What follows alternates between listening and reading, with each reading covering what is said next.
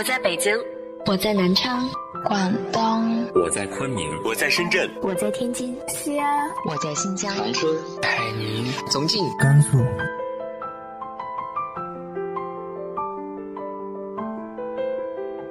这里是 FM 幺八零八四，昨天的你的现在的未来，我是主播背着吉他的蝙蝠女侠。无论你在哪儿，这里都有我的温暖等你。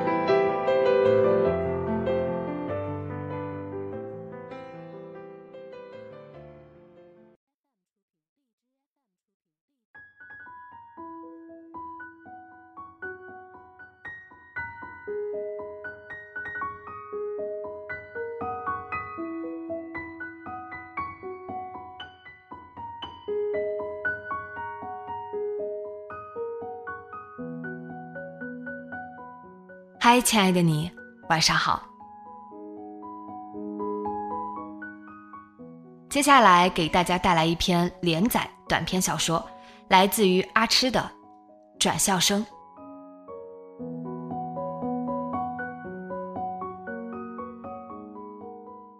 我从高一就开始晚上上自习，九点半结束，自行车或者步行回家。那个时候。我对那座钢铁小城有了一种独特的体会。我发现晚霞和朝霞几乎一模一样，根本分不清楚时候。在污染严重的天空中，晚霞绚烂热烈，红的浓厚疯狂，仿佛是宇宙无边无际、浩瀚无垠的能量代言人。我完全被震撼了。我感觉到自己的体内也同样有着相同的疯狂和能量。如果我可以爆炸，我一定会比太阳五十亿年以后的那一次命中注定的爆炸一样可怕、极致。我的内心里感觉自己可能是宇宙之子、太阳之子。那年我十四岁，穿校服，沉默寡言，受学。骑单车经常摔得鼻青脸肿，成绩中等，数学和物理甚至有点费劲。总之，没有任何出色的迹象。不过，我还是谈了一个男朋友，帅得令人发指。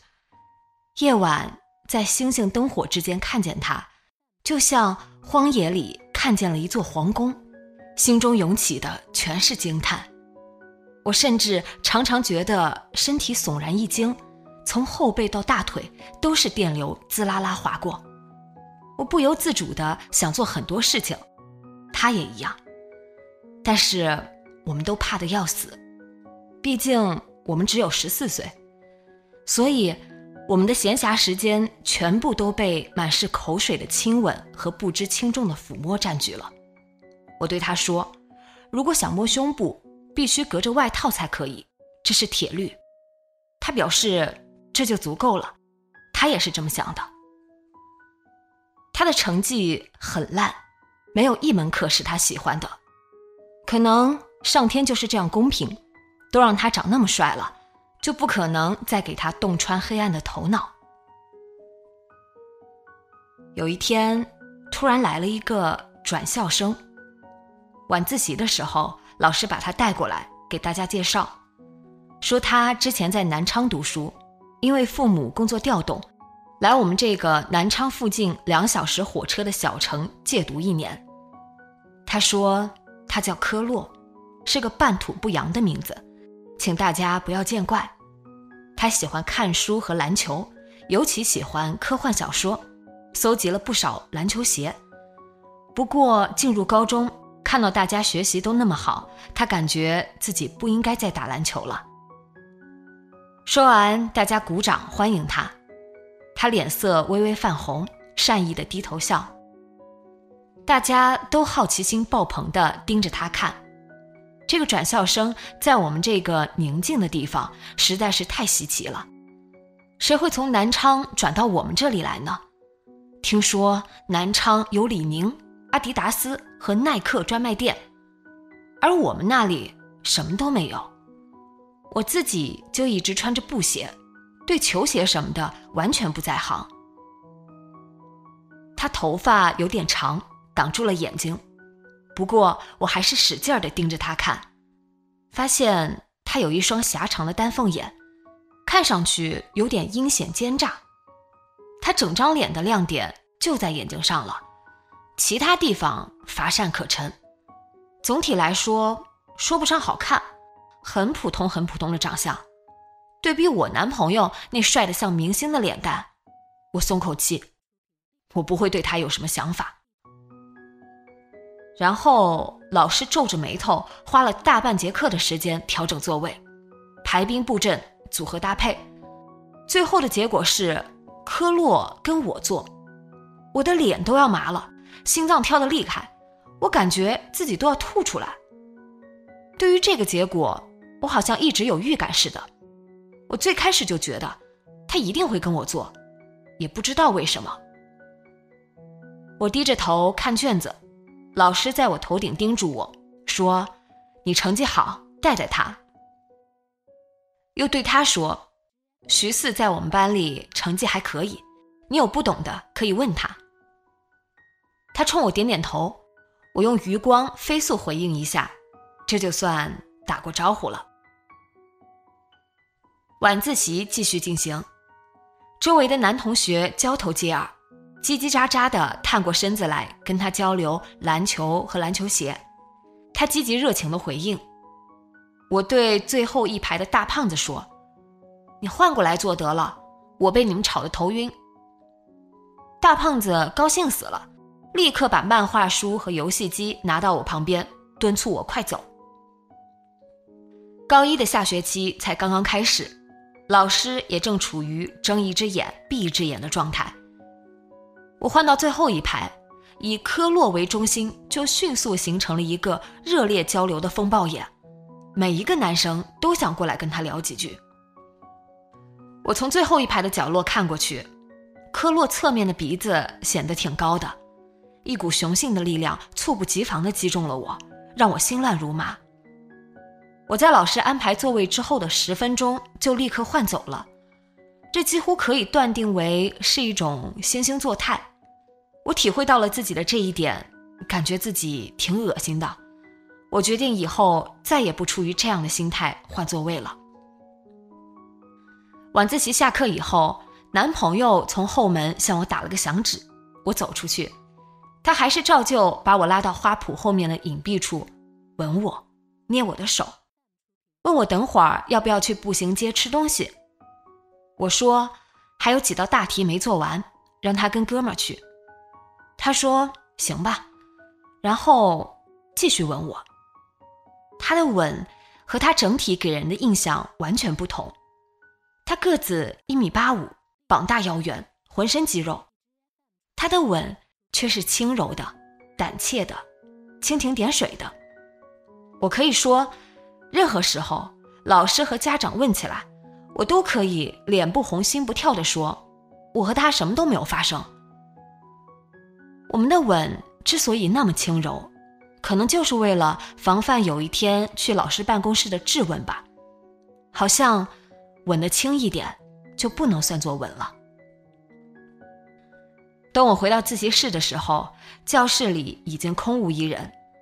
冷白色的日光灯沉默寂静地照射在我的作业本上，我体会到一种悠远孤独的、安静的力量，从天空的深处笼罩我。我什么题都不想做，只想自己发会儿呆。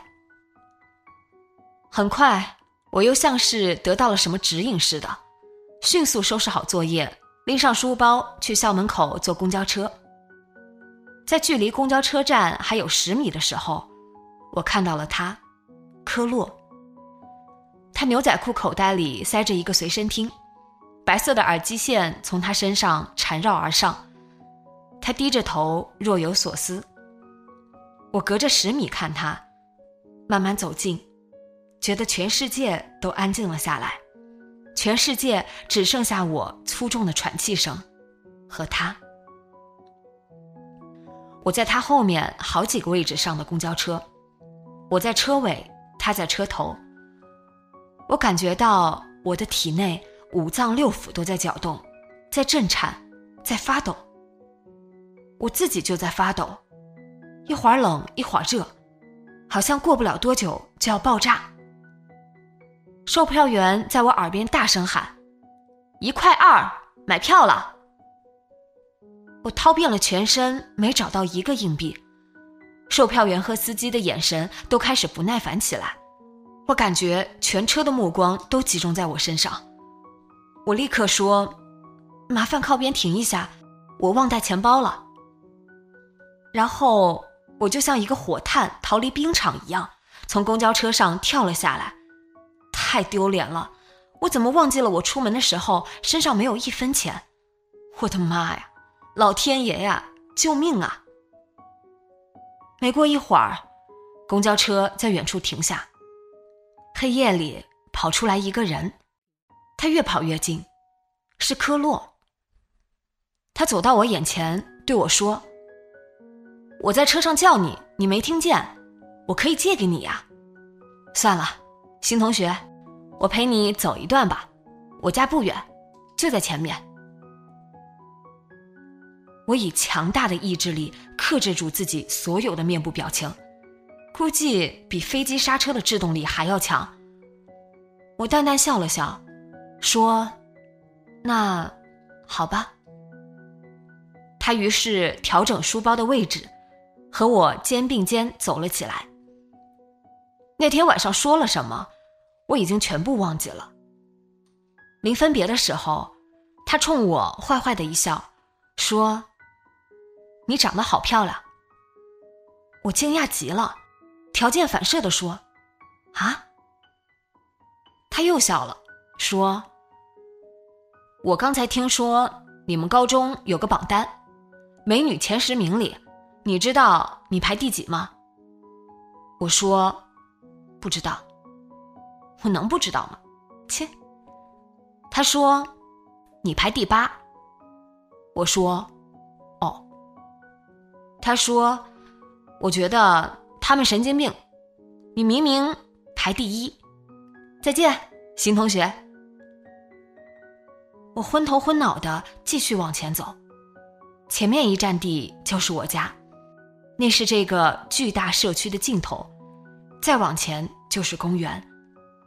我感到体内岩浆沸腾，连呼吸都觉得困难。红艳爆裂的晚霞在我身后。照耀我孤独的行程。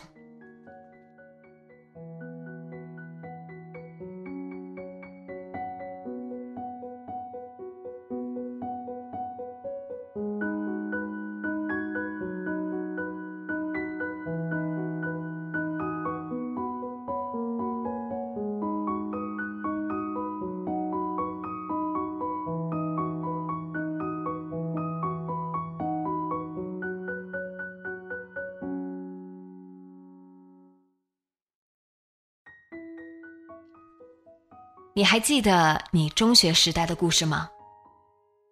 今天的节目就到这里，今晚做个好梦，晚安。